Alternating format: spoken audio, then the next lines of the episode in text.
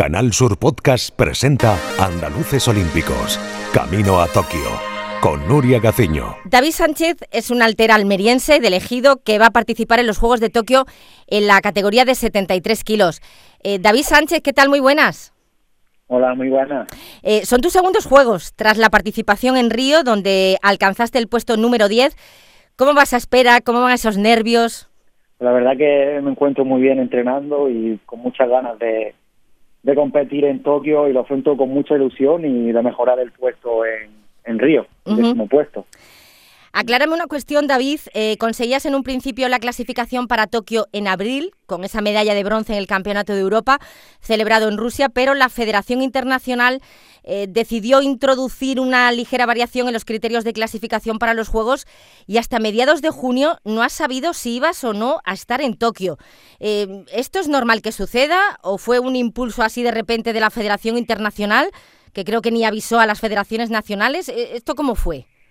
Sí, fue un cambio de un día para otro porque eh, había continentales que no se celebraron con Oceanía con el tema de la pandemia y modificaron un poco la clasificación y, y se me juntó, se me adelantaron un, un coreano y, y en ese momento Vaya. estaba clasificado, pero había más gente que quedaba por competir en continentes que me podían adelantar. Y por eso no estaba 100% seguro mi presencia en Tokio con el cambio ese, ya a mí me vino fatal, pero bueno, sin, al final no, no me adelantaron y, y puedo estar eh, en Tokio. La verdad que fue unos momentos duros, pero, pero bueno, al final pues, puedo estar allí. Claro, David, porque de verte dentro a decir, ahora tengo que esperar unos dos meses para, para saber si voy o no a Tokio, eso cómo se gestiona emocionalmente, ¿no? Eh, es complicado. Sí, a ver, dentro siempre he estado, pero desde que terminé el Campeonato de Europa, pero quedaban varios atletas de otros continentes que me podían adelantar y eso pues ah, ya por esa incertidumbre, ¿no? Y, y al final no, no me adelantaron.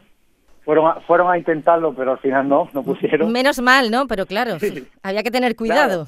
Claro, por eso en el Campeonato de Europa fuimos con, sobre todo asegurar la, no, no a buscar medallas, sino a asegurar la, la plaza olímpica y fuimos a eso, ¿no? Más que nada, sino pensando asegurar la plaza, pero claro, yo no iba a saber que, que iban a modificar la clasificación a, tres meses de los Juegos y eso pues la verdad que no lo entendía ni lo entendía la federación y muchas y muchas federaciones se han quejado, pero al fin y al cabo ha salido todo bien. A algunos países sí que le ha afectado, pero pero es que estoy, eh, em, estoy viendo además, David, que esto eh, ha pasado en otros deportes. O sea, lo mismo que te ha sucedido a ti, también en otros deportes, que hasta última hora no estaba la cosa muy clara por culpa de esos cambios que han introducido las federaciones internacionales alegando eh, o poniendo de excusa la pandemia. Que tampoco veo yo muy claro lo de la excusa de la pandemia, pero en fin, que ellos, ellos sabrán, ¿no?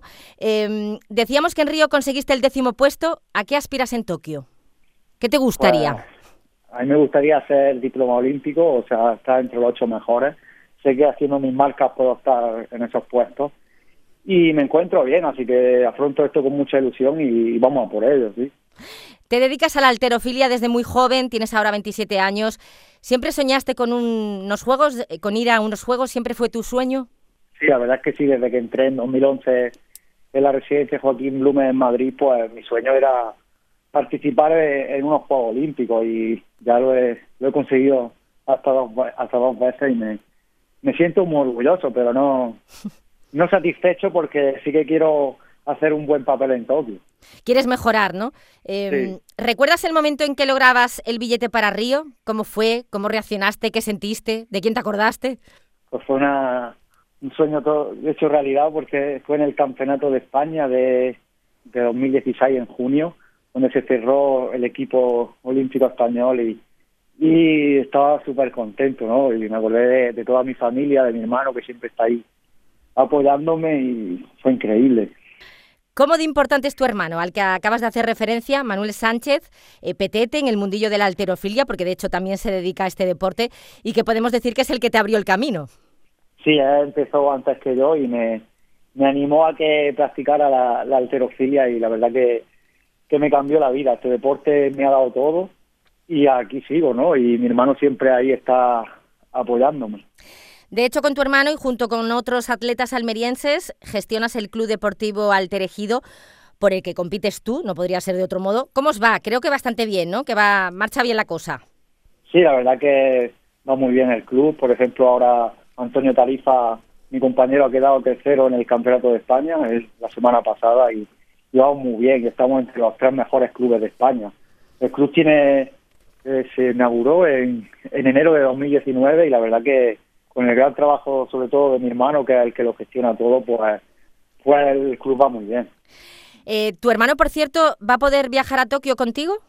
No, por el tema de la pandemia este año no, no puede ser. En bueno, Río sí estuvo, pero este año no. Entonces imagino que me imagino cuál será la primera videollamada, la primera llamada telefónica que te gustaría recibir, ¿no? Claro, de mi hermano, porque es el que el que lo vive más, sobre todo, está ahí día a día conmigo y es increíble, ¿no? Y yo, por ejemplo, con mi hermano, él no, no ha podido llegar a, una Olimpiada, pero hemos vivido mundiales, europeos, día a día juntos, somos los dos en, la residencia Joaquín Blume.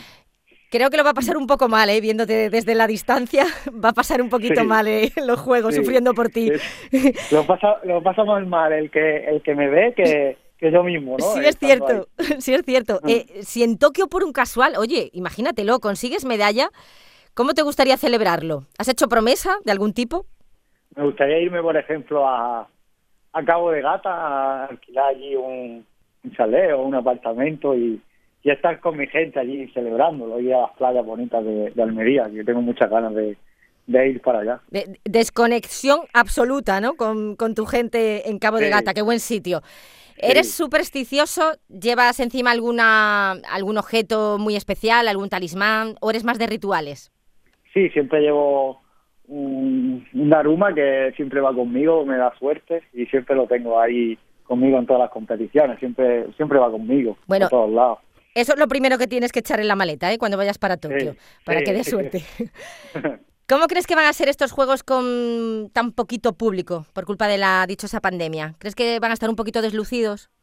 Sí, serán diferentes, pero yo creo que los japoneses son muy inteligentes, van, van por encima de, de todo el mundo, creo. Sí y serán unos juegos bonitos, va a ser diferente obviamente con la pandemia, pero serán unos juegos bonitos, yo creo, sí. Ojalá. ¿Qué es lo más raro que has hecho en, durante la pandemia, durante el confinamiento, para no perder la forma?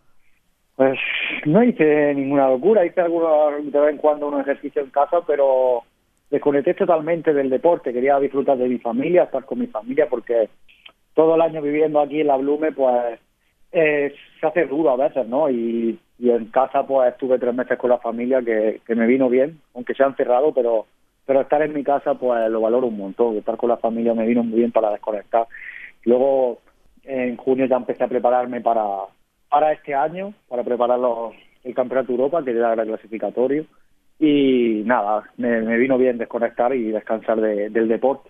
Es curioso lo que me estás comentando porque eh, también me lo han dicho algunos otros deportistas, que lejos de agobiarse a algunos les vino fenomenal el poder descansar un poco y desconectarse después de la tralla que lleváis de, bueno, de campeonatos, de entrenamientos, sobre todo una vez que se iba acercando los Juegos de Tokio. Es curioso, ¿no? Que algunos, oye, pues habéis sacado la parte positiva de, del confinamiento, que no todo ha sido negativo. Sí, sí, la verdad que yo valoro muchísimo estar con mi familia, la verdad que era una cosa que no te podías creer, que no pueda salir de casa con el sí. tema de la pandemia y, y bueno, yo lo llevé bien, estar con mi familia y me vino muy bien para, para desconectar del deporte. Con tanto entrenamiento y competiciones de por medio, además de llevar eh, el club, de gestionar el club, llevarlo para adelante, ¿queda tiempo para algún hobby, para algún otro entretenimiento? Hobby así, a lo mejor juego un poco a la play o salgo a dar un paseo, pero no tengo así ahora ninguno, ¿no? Porque estoy centrado 24-7 en el deporte, pero no me agobia. La verdad que lo, lo afronto con mucha ilusión y, y, lo hago con ganas. David Sánchez, nuestra altera almeriense, muchísimas gracias por haber estado con nosotros aquí en Canal Sur Radio. Mucha suerte en los juegos, que te vamos a estar siguiendo muy de cerca y disfruta mucho sobre todo. Muchas gracias a vosotros. En Canal Sur Podcast han escuchado Andaluces Olímpicos, Camino a Tokio, con Nuria Gaciño.